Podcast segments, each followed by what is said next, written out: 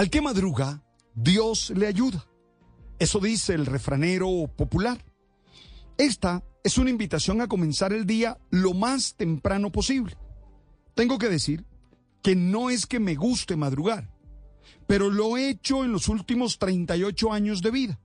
No solo en el seminario, donde comenzaba el día antes de las 5 de la mañana, sino en el ejercicio del ministerio presbiteral y en el trabajo en la radio y en la televisión.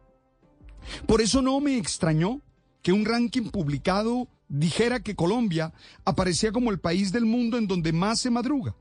Según el dato, en promedio los colombianos se despiertan hacia las 6 y 30 de la mañana.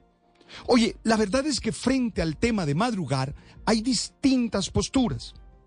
Algunos autores, como Daniel Pink en su libro Cuándo, creen que se trata de encontrar cuándo somos más productivos a lo largo del día, ya que durante la jornada nuestras habilidades cognitivas no son estáticas y se mueven más de lo que nosotros creemos escoger cualquier momento nos condiciona mucho el resultado que vayamos a tener. Entonces lo importante según él no es madrugar, sino saber realmente cuándo somos más productivos.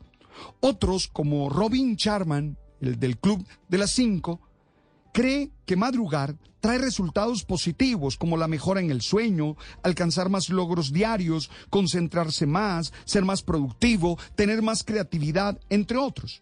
Pero según Charma, los beneficios más relevantes son mayor energía, lo cual está ligado al hecho de que el ejercicio físico que hacemos iniciando el día nos ayuda a estar más enérgicos a lo largo de él, mayor felicidad y satisfacción que se genera al controlar la propia agenda, es decir, mm, cuando tú tienes bien organizado tu día, puedes controlar cada una de las acciones.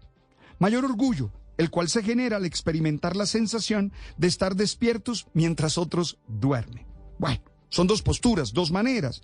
Creo yo que lo fundamental es encontrar cuándo podemos rendir más. Todos somos diferentes y tenemos que aprender a identificar nuestra singularidad aún en la manera como manejamos el tiempo.